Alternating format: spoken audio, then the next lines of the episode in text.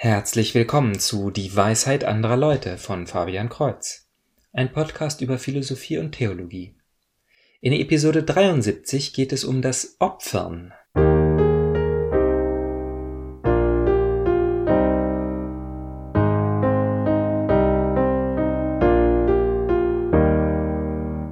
In vielen Tempeln und in jeder Kirche steht ein Altar.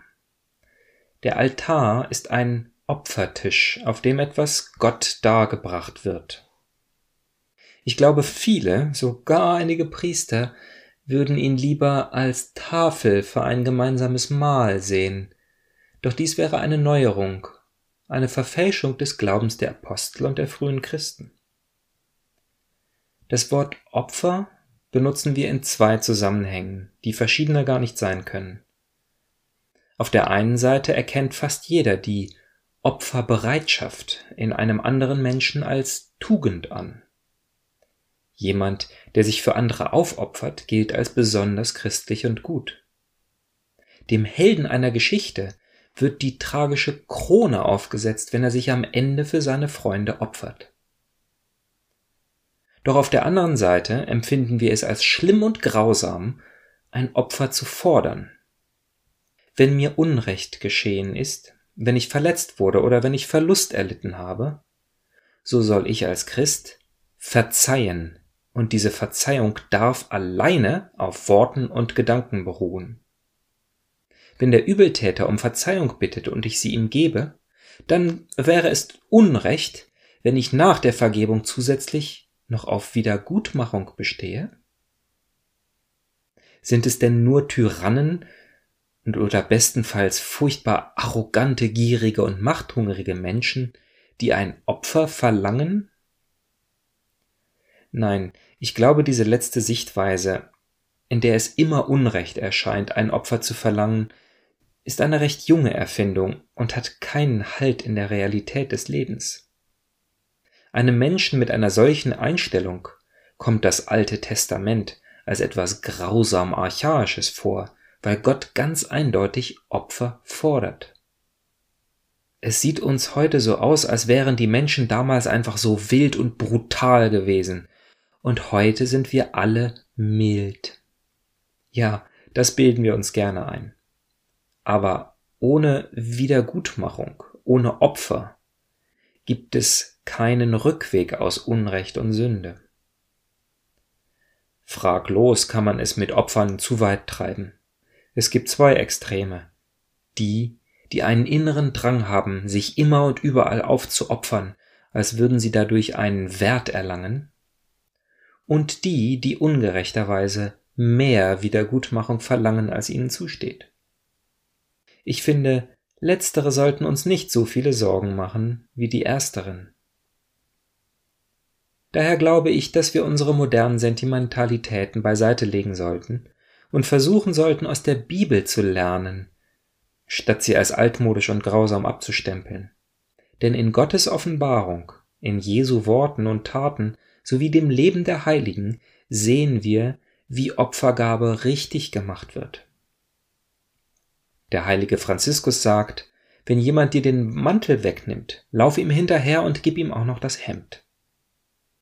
Das bedeutet nicht, dass wir jeden Tag darauf lauern sollten ob wir uns nicht irgendwo opfern könnten, sondern es heißt, dass wir keine Angst davor haben sollten, jemals ungerecht behandelt zu werden. Denn der, der mir den Mantel nimmt, fühlt sich bestimmt gerechtfertigt. Er glaubt, dass ihm der Mantel zusteht, dass es Unrecht wäre, wenn ich ihn behalten würde. Jemand, der die Größe hat, dem nachzugeben, liebt den anderen. Denn die Liebe fragt nicht, ob der andere gerecht ist, oder effizient oder sündenfrei. Und wer den anderen liebt, versteht auch, dass Gott uns liebt und er uns alles, inklusive dem Mantel, nur als Leihgabe gegeben hat, den wir uns nicht durch Gerechtigkeit, Effizienz oder Sündenfreiheit verdient haben. Aus diesem Blickwinkel haben wir also nicht mehr Anrecht auf den Mantel oder Hemd als jeder andere. Das Alte Testament spricht viel über Opfergaben. Und wir lesen auch widersprüchliche Aussagen. Immer wieder wird der beruhigende Geruch der Brandopfer für Gott erwähnt. Andererseits sagt Jesus, dass Gott keine Opfer gefordert hat. Hier sehen wir, dass Gott die Opfergaben nicht um ihrer selbst willen verlangt. Schließlich aber gibt Christus sich selber als Opfer hin, und diese Tatsache ist sogar der zentrale Punkt des Evangeliums. Wir tauchen hier also ein in das paradoxe Konzept der glücklichen Sünde. Diese wird schon früh von den Kirchenvätern erwähnt. Es geht darum, dass wir nach der Errettung durch Christus in einer besseren Position sind, als wir es vor dem Sündenfall waren. Darum singen wir in der Osterliturgie O glückliche Schuld, welch großen Erlöser hast du gefunden. Ebenso führt die Tatsache, dass wir sündig sind und in einer sündigen Welt leben, zu der Notwendigkeit von Opfern und Wiedergutmachung. Etwas, das fordert, zerstört und uns unangenehm ist. Doch als Gott sich uns seiner angenommen hat durch die Inkarnation, hat er diese schlechte Folge genommen und etwas Gutes daraus gemacht. Indem Gott sich selbst geopfert hat, ist das Opfer etwas Wundervolles geworden etwas, das Tugend und Gemeinschaft schafft, etwas, das noch heute beständig wichtig im christlichen Leben ist. Diese Veränderung zeigt uns die Bibel in den Symbolen, die wir verwenden.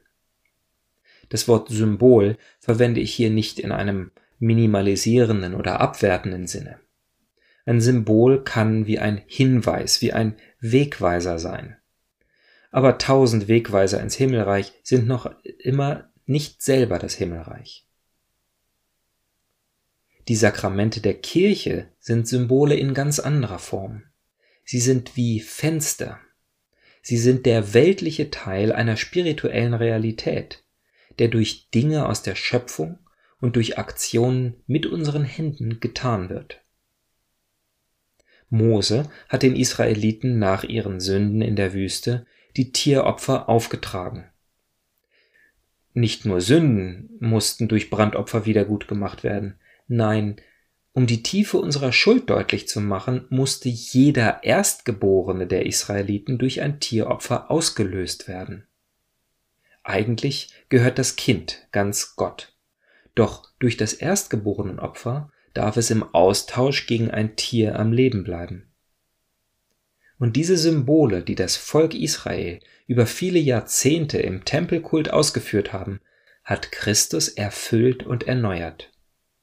Von jetzt an können wir Anteil haben an dem einen perfekten Opfer in der Art, wie er es vorgegeben hat.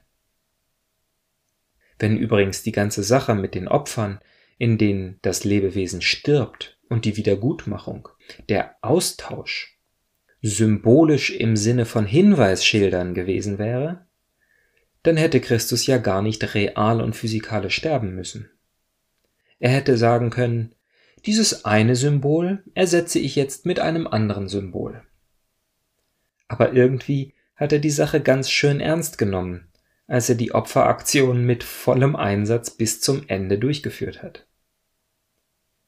Daher ist es so wichtig für den Glauben, das Mysterium der Leiden Christi und den Kreuzestod zu kontemplieren also zu betrachten und darüber nachzudenken. Darin finden wir alle Antworten.